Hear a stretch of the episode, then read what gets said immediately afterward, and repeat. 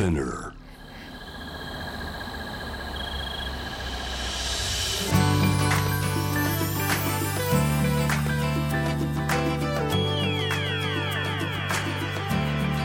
エネオス4 Hour Earth One by One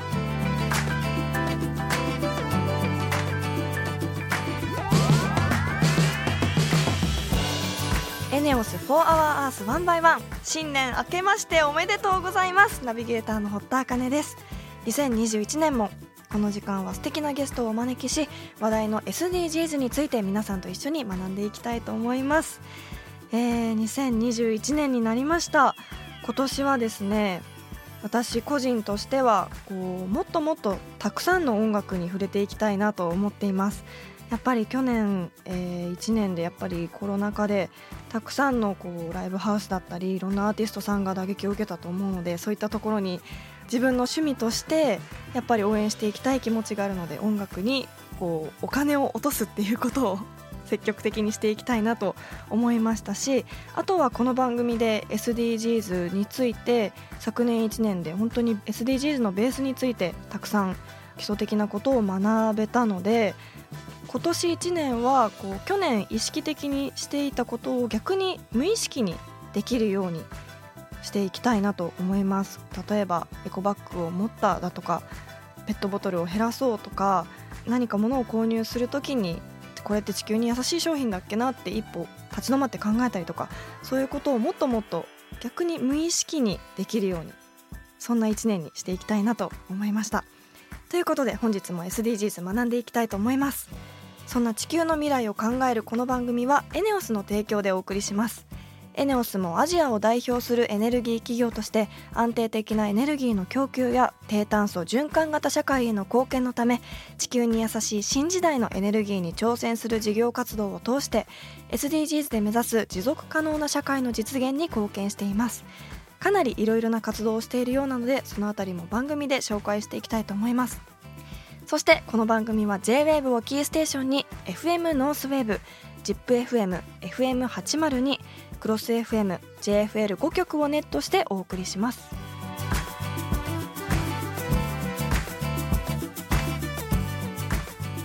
エネオス4 Hour Earth One by One This program is brought to you by エネオス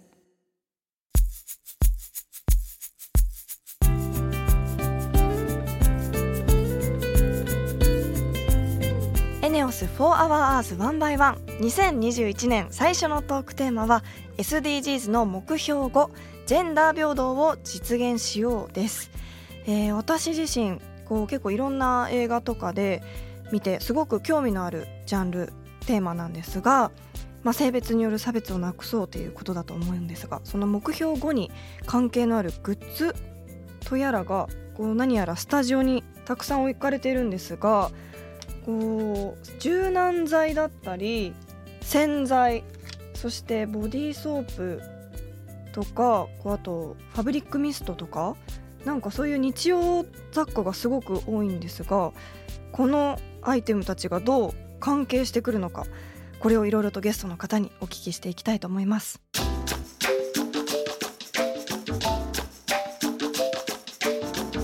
エネオス4 Hour Earth One by One.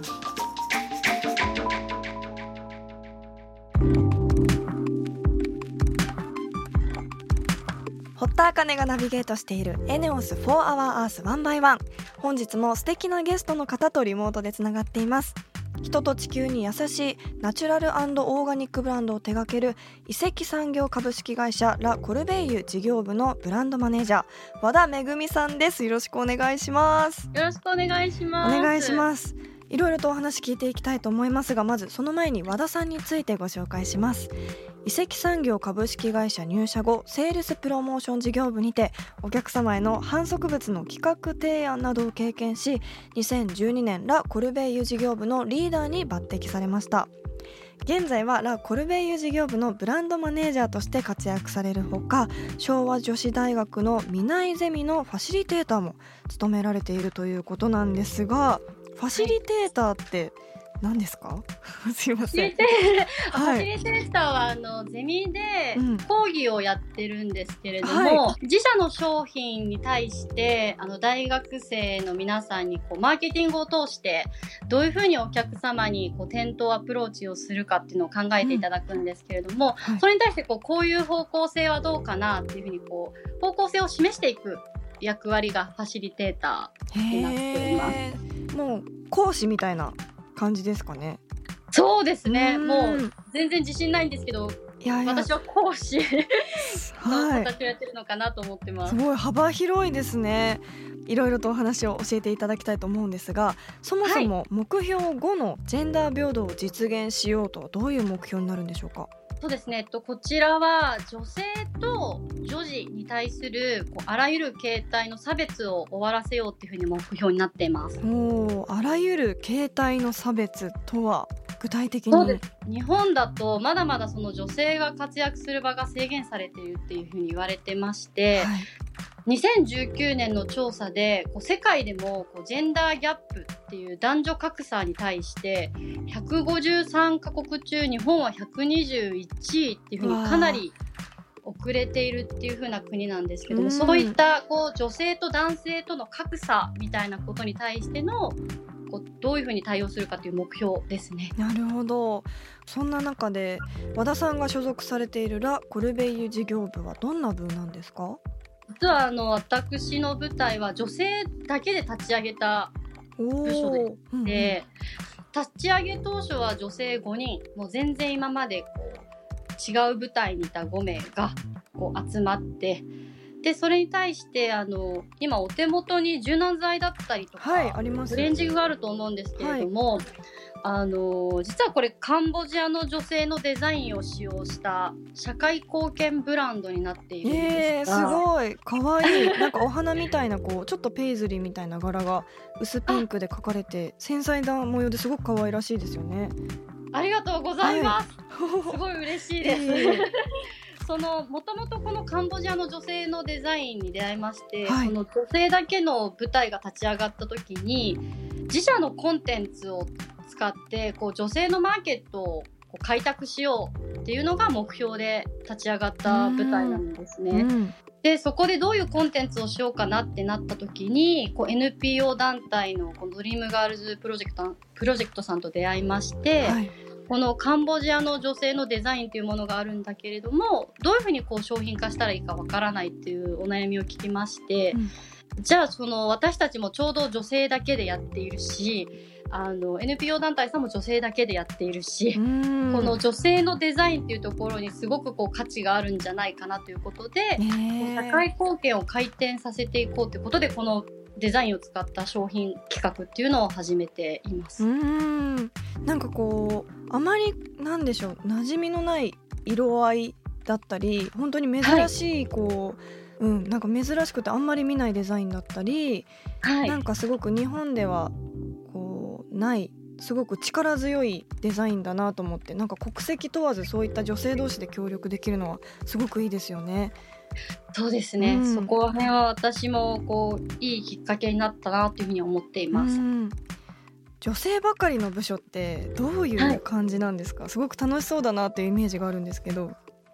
そうですね。結構本当に上下関係なくあの話ができるなっていうふうに思っています。ねであのまたやっぱりこう美容だったりとかその生活用品に関しては、う日々自分たちが使っているものでもあるのえで、うんうん。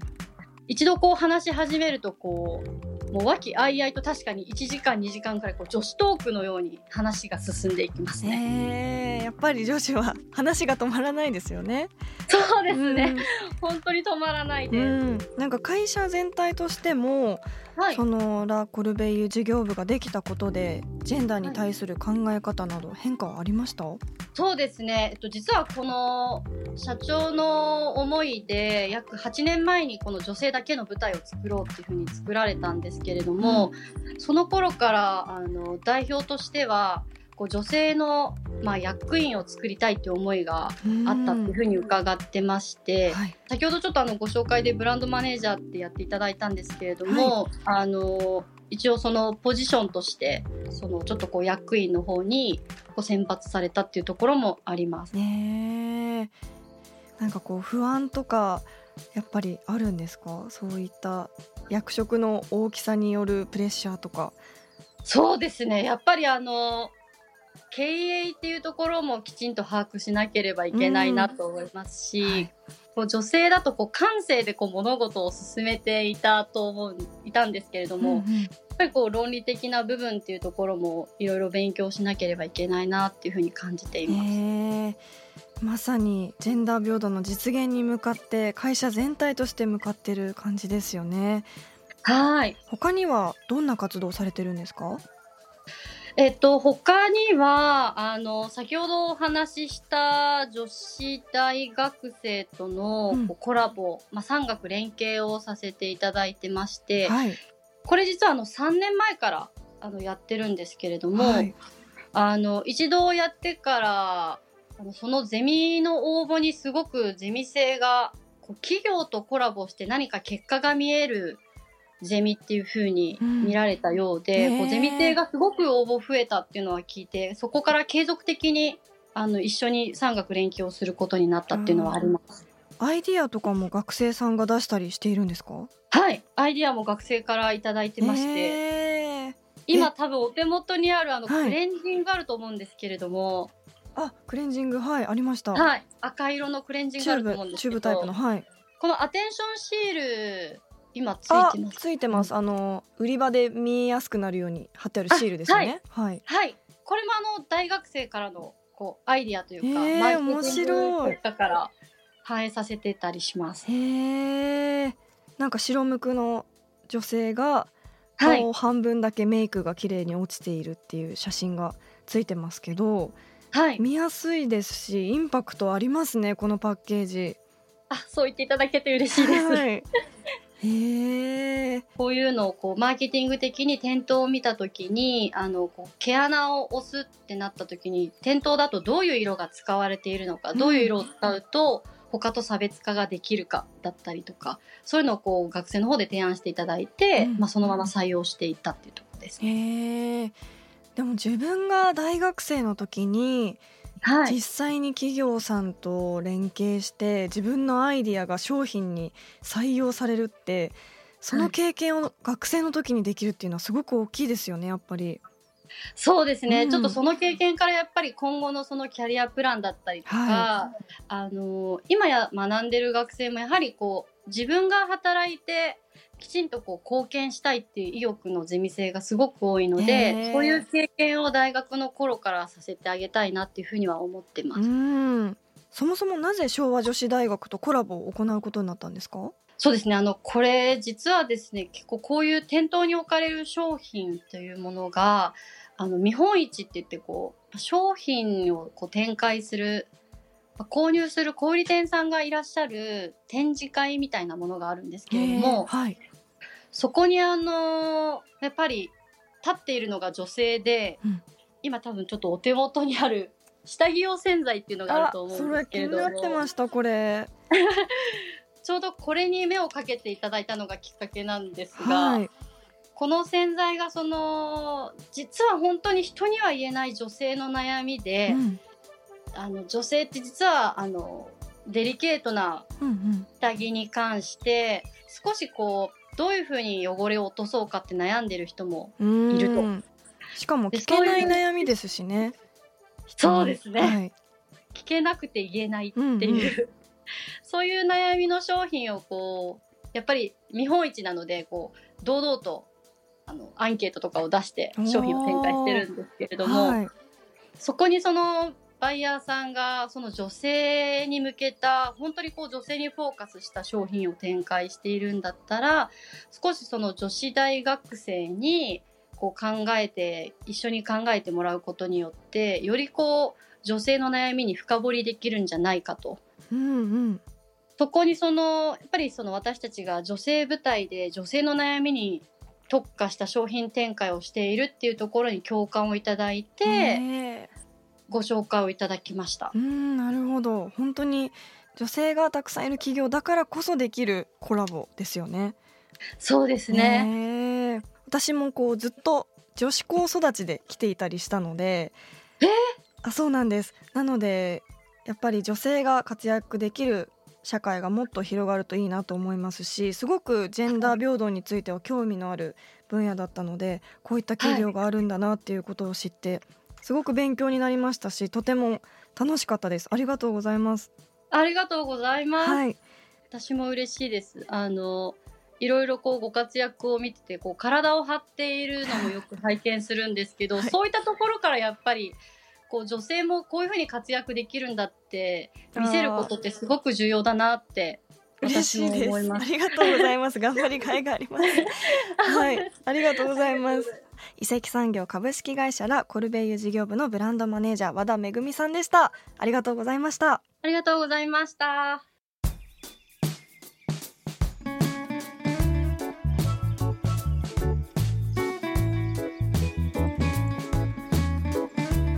ENEOS For Our Earth One by One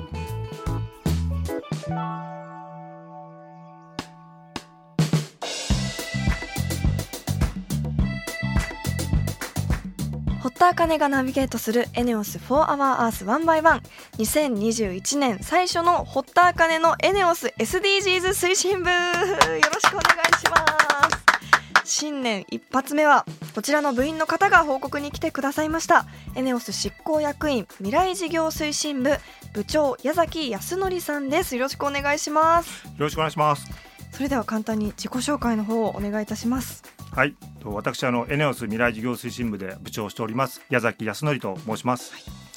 えっと私の部はですね将来に向けたうんビジョンを持って、えー新しいこう事業を創造するそんな部でございます。おーすごく興味がある楽しみなお話なんですが本日はどのような活動をご報告いただけますか？はい、えっと本日はですねやっぱりこれから目指していかなきゃいけないのはやっぱり低炭素であったり循環型社会といったものだと思うんですけども、はい。そういったものを基軸としたですねまあ新たなこう社会を目指しているそんな挑戦のお話をですねさせていただければと思っております。おー気になりますね。でもそもそも未来事業推進部とはどのような部署なんでしょうか？と実はあの発足はですね2019年の、うん。えー4月に、えーなります。おー。はい、まだほやほやなんですね。そうですね、うん。あのほやほやでございまして、まあ、この部はですねあの経営層がですねやっぱり2040年といった先を見てですね、はい。ぜひやっぱり新しい未来を作っていこうということで、えー発足した、えっと部となります。う。ん。未来をワクワクしようっていう感じの部なんですかね。そうですね、うん、え具体的にはどういった活動をされてるんですか？基本的にまあいろんなあのやっていきたいという領域を持ってるんですけども、まあその領域に対してですね、はい。とまあ、ある思いを持ってそこの思いをですねがつながっている会社様に出資をしたりだとか、うん。協業するだとか、はい。まあ、そういったことを通じて事業を創造していくと。そんな形になります。なんかこうベンチャー企業に投資したりするベンチャーキャピタルって言われる活動になるんですかね？そうですね、うん新しい価値の創造っていうものを目指しているということなんですがどんな業界や分野に注目されていますか、と大きくまあ言いますとまちづくりモビリティ。でそしてやっぱり低炭素循環型社会。それからやっぱり何といってもそれを基軸にするデータサイエンスの世界。それからそれらをさらにサポートするまあ先端技術と、まあ、こういった分野に注力しております。えー聞けば聞くほどすごく興味深いんですが簡単に言うとそれぞれどんな分野なんでしょうか？まずそうですねまちづくりモビリティって言った時に、はい。やっぱり何といっても新しい街っていうのはやっぱり低炭素でで作られるようなそういう、まあ、グリーンなエネルギーを活用した、まあ、新たなサービスっていうことになりますね。例えば、うん。自動車は当然電気化されている社会でしょう電気し自動車はい、はい、うんうんで低炭素に関しましてもやっぱり、えっと、今いろんな発信がされておりますけどもやっぱり、えっと、私たちはですねそういった中でこれに資するような、まあ、そんな低炭素の技術をやっぱり模索していきたいなというふうに思っています。うんうん、なんか廃棄物のリサイクルだったりそういった削減についての取り組みみたいな感じですよね。そうですね、はいあのプラスチックも我々はですね非常に大きなスケールで、うんあのやっぱり回していく仕組みをですねぜひ作りたいなというふうに思ってます。ああすごくそれが叶ったらいい社会になりそうですね。本当に期待してます。うん、そして3つ目のデータサイエンス革新的先端技術というのは？どんな分野なんでしょうか？そうですね、えっとまあ、データサイエンスは、まあ、すべからくですね今いろんな活動やってますけどもやっぱりこうデータをうまく活用して、まあ、それらのサービスがうまく回るような、まあ、よくまあプラットフォーマーとかって言われたりすることもありますけども、はい、やっぱそういったこともありますしあとさまざまないろんな今ある技術っていうのも、やっぱりこれからまだまだあの進んでいくと思ってるんですけども、はい、そんな種が今いくつもあるんで、はい、そういったものをこう育てていって10年後20年後に花開くようにやっていくっていうのが、まあ、先端技術のところで狙っている部分ですね。なるほど今ある AI 技術とかももっともっと進化していくんですかね。そうですねもっともっと僕はあのうまく使えるようになるんじゃないかなというふうに思っています。さっきのちょっと話に出た電気自動車なんかもじゃあそれがいつか空飛ぶ車になったりするんですかね？そうですね、うん、あの私どももあの空飛ぶ車を実際に作っている会社にも出資させていただいておりますけども、はい、すごい。それが実現する時がいつかエネオスさんから始まるかもしれないんですもんね。そうですね。あのもちろん私たちだけでやってるわけじゃなくて、うん、一緒の仲間とやスタートアップ企業であったり大企業の皆様とやってるんですけども、はい、そんな世界がえっとそんなに遠くない世界に僕はやってくるし来るべきだと思ってますね。あすごく聞いてるだけでワクワクします。エネオスさんが出資そうやっていろんなベンチャー企業に出資していくことで結果としてそれが SDGs にもつながっていくっていうことですもんね。その通りですね。えーまあ、例えば目標7のエネルギーをみんなにそしてクリーンにといったところはまさに私たちがやっている活動そのものだと思いますし、うん、目標9のですね産業と技術を、えー、の革新の基礎を作るとこういったことにも当然そのものだと思いますし、はい、さらにそれ以外のものもですね、うん、A をやるとさらにこう伝播して B や C へといった形で、うん、基本もうすべての SDGs にあの場合によってはつながっていくんじゃないかというふうに思ってます。はいこう出資を通して SDGs をそうやって達成されているということなんですがこれまでにどのくらい出資されてきたんですか？今までのところで大体今60億円ぐらいと出資はしております。60億？予想以上にはるかに大きい額だったので驚いたんですがその60億はどこに出資したのかすごく気になるんですが今週は時間がないということでもっともっと来週お話がお聞きできるということでまた来週お願いしたいと思います、えー、矢崎康則さん本日はありがとうございました。こちらこそありがとうございました。エネオス For Our Earth One by One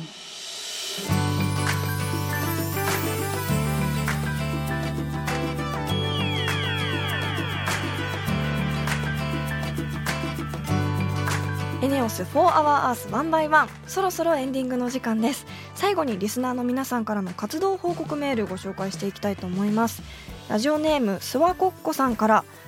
私が子供の頃に住んでいた大阪府摂津市というところは小学校入学前新1年生全員に市からナイロン製のリュックタイプのランドセルの無償配布がありました。私が小学生だった頃は男の子は青女の子は赤と決められていましたが20年ほど前からその決まりはなくなり好きな色を選べるようになったそうです。男の子だから青女の子だから赤という決めつけを20年も前からなくしていた地元を誇らしく思いました。SDGs のジェンダー平等につながりますね。ということでありがとうございます。すごいですね。20年も前からジェンダーについて考えてこう色を選べるようにしていたと。へえ20年も前からこの SDGs について関心があったんですかね。それはすごく誇らしいことですしあのやっぱり小学校ぐらいからこうねジェンダーの目覚めがある人はやっぱいますしあのランドセルの色で悩んでいたっていう話もやっぱり聞くのでこういう取り組みがもっと広がればいいと思いますしそもそも、え1975年の春の入学者から配布をしていたそうなんですね。このナイロン製のリュックタイプのランドセルを。それもすごくありがたいですよね。50年も前からこのランドセルの無償配布をしていたということで。ちなみに私は私小学校ランドセルの色は黒だったんですよ。あの多分いろいろ学校によって違うと思うんですけどだから赤いランドセルに憧れていた時期もあったんですけどなんか逆になんでみんなは女の子は赤いランドセルなのに私は黒なんだろうってすごくその時に悩んだ時期もあったんですけど今思えばそれがもっともっと当たり前になればみんな違ってみんないいじゃないですけどそういう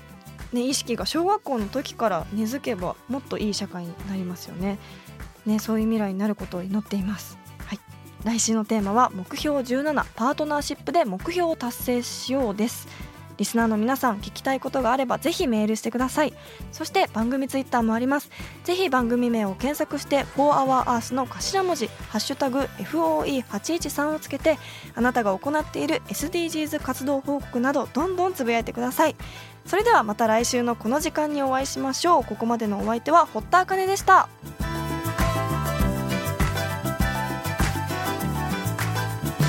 エネオス4 Hour Earth one by one. This program was brought to you by ENEOS.